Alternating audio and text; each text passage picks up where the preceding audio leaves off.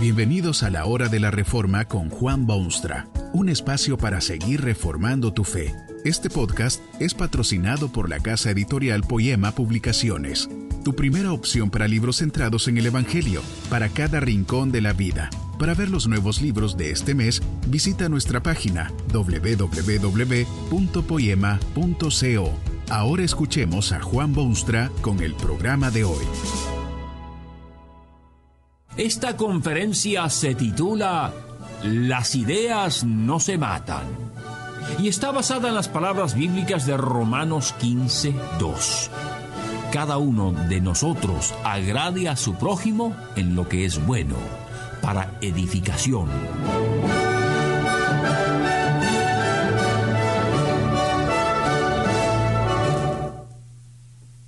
En la antigua Roma se persiguió a los cristianos despiadadamente. Imagínese que hasta se los acusó de incendiar la ciudad. Falsamente, por supuesto. Tan profundo era el odio que se les tenía que sus cuerpos eran arrojados a los leones hambrientos para deleite de las multitudes. No deja de ser extraño esto, extremadamente extraño, porque alguien ha dicho que en Roma para el pueblo todas las religiones eran buenas, para los filósofos todas igualmente falsas, y para el Estado todas igualmente útiles. No se trató así a la religión cristiana. La razón es doble. En primer lugar, la fe cristiana no es una fe exclusivista o nacionalista como todas las demás que habían en el imperio. Los judíos, por ejemplo, eran ampliamente aceptados en todos los contornos del imperio. La religión de Jesucristo no es étnica sino universal, no era parte de nacionalidad sino de espiritualidad donde la religión y el Estado son una sola y la misma cosa, la fe cristiana no tiene oportunidad de florecer. Usted sabe que en los países musulmanes hasta el día de hoy no se permiten las actividades y publicidad y progreso que brotan de la fe cristiana. En segundo lugar, es probable que la fe cristiana genuina jamás sea tan popular que todo el mundo la acepte con brazos abiertos. No es de la esencia de la fe genuinamente bíblica ser aceptada por todo el mundo, justamente lo contrario. El pueblo de Dios ha sido llamado a proclamar la verdad donde pueda, hacer penetrar la luz de la palabra de Dios en los más oscuros rincones y llamar la atención de quienes hacen el mal. Usted puede darse cuenta que la fe cristiana no puede ser siempre popularmente aceptable. ¿Conoce usted acaso gente que hace el mal y a quienes les agrada oír que usted los condena severamente por sus actos? Quien hace el mal generalmente prefiere que los demás lo callen.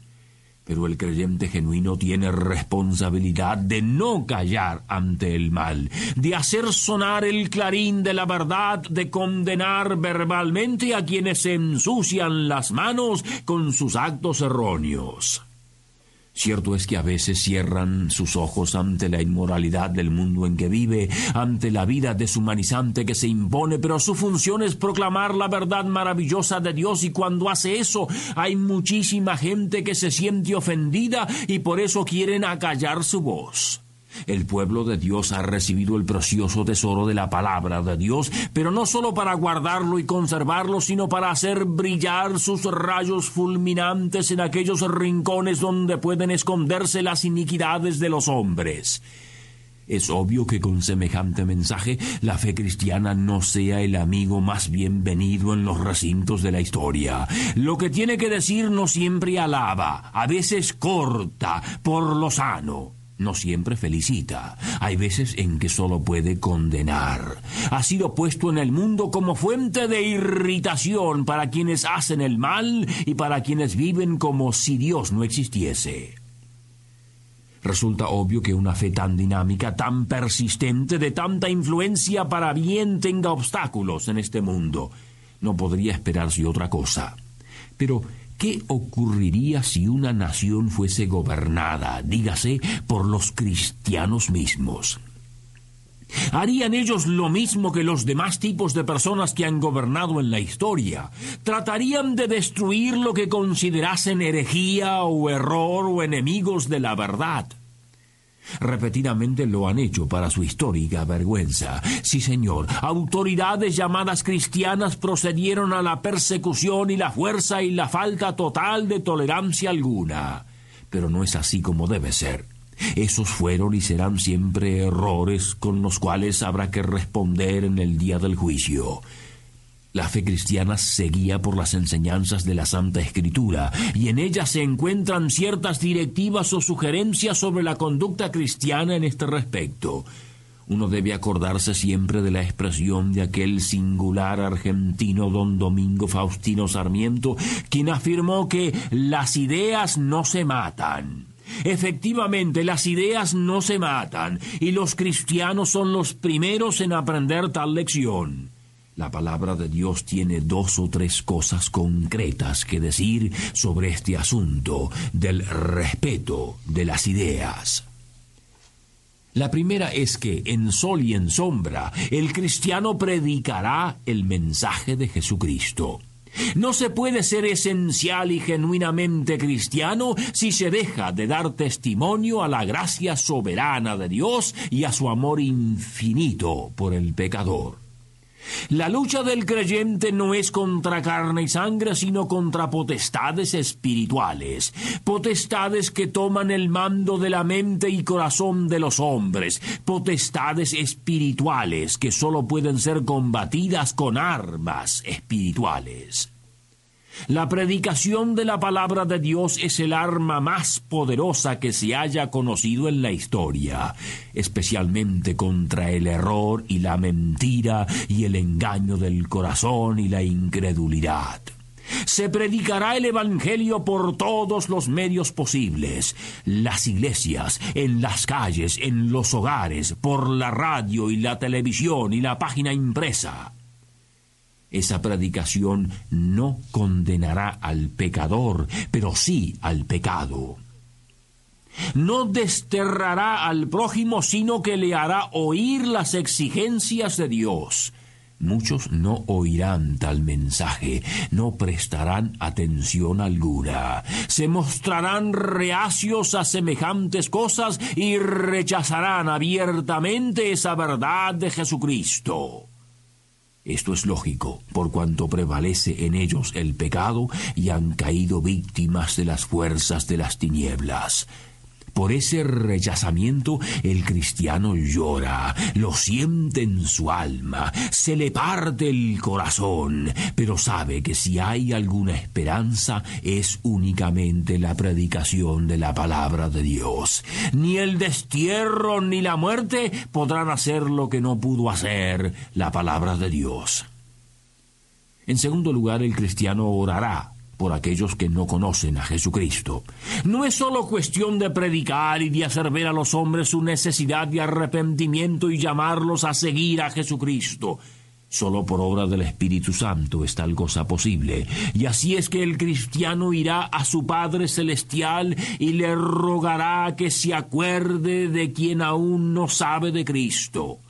Dios ha prometido a sus hijos que no solamente puede oír sus oraciones y súplicas, sino que hará cuanto esté a su alcance para responder positivamente.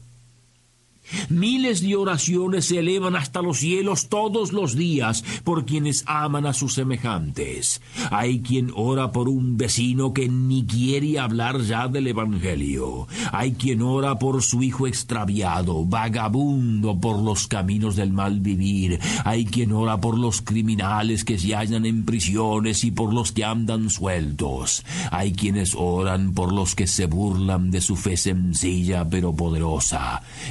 Imagínese usted que hay entre los cristianos quienes hasta oran por sus enemigos, tal cual Jesucristo lo ordenó.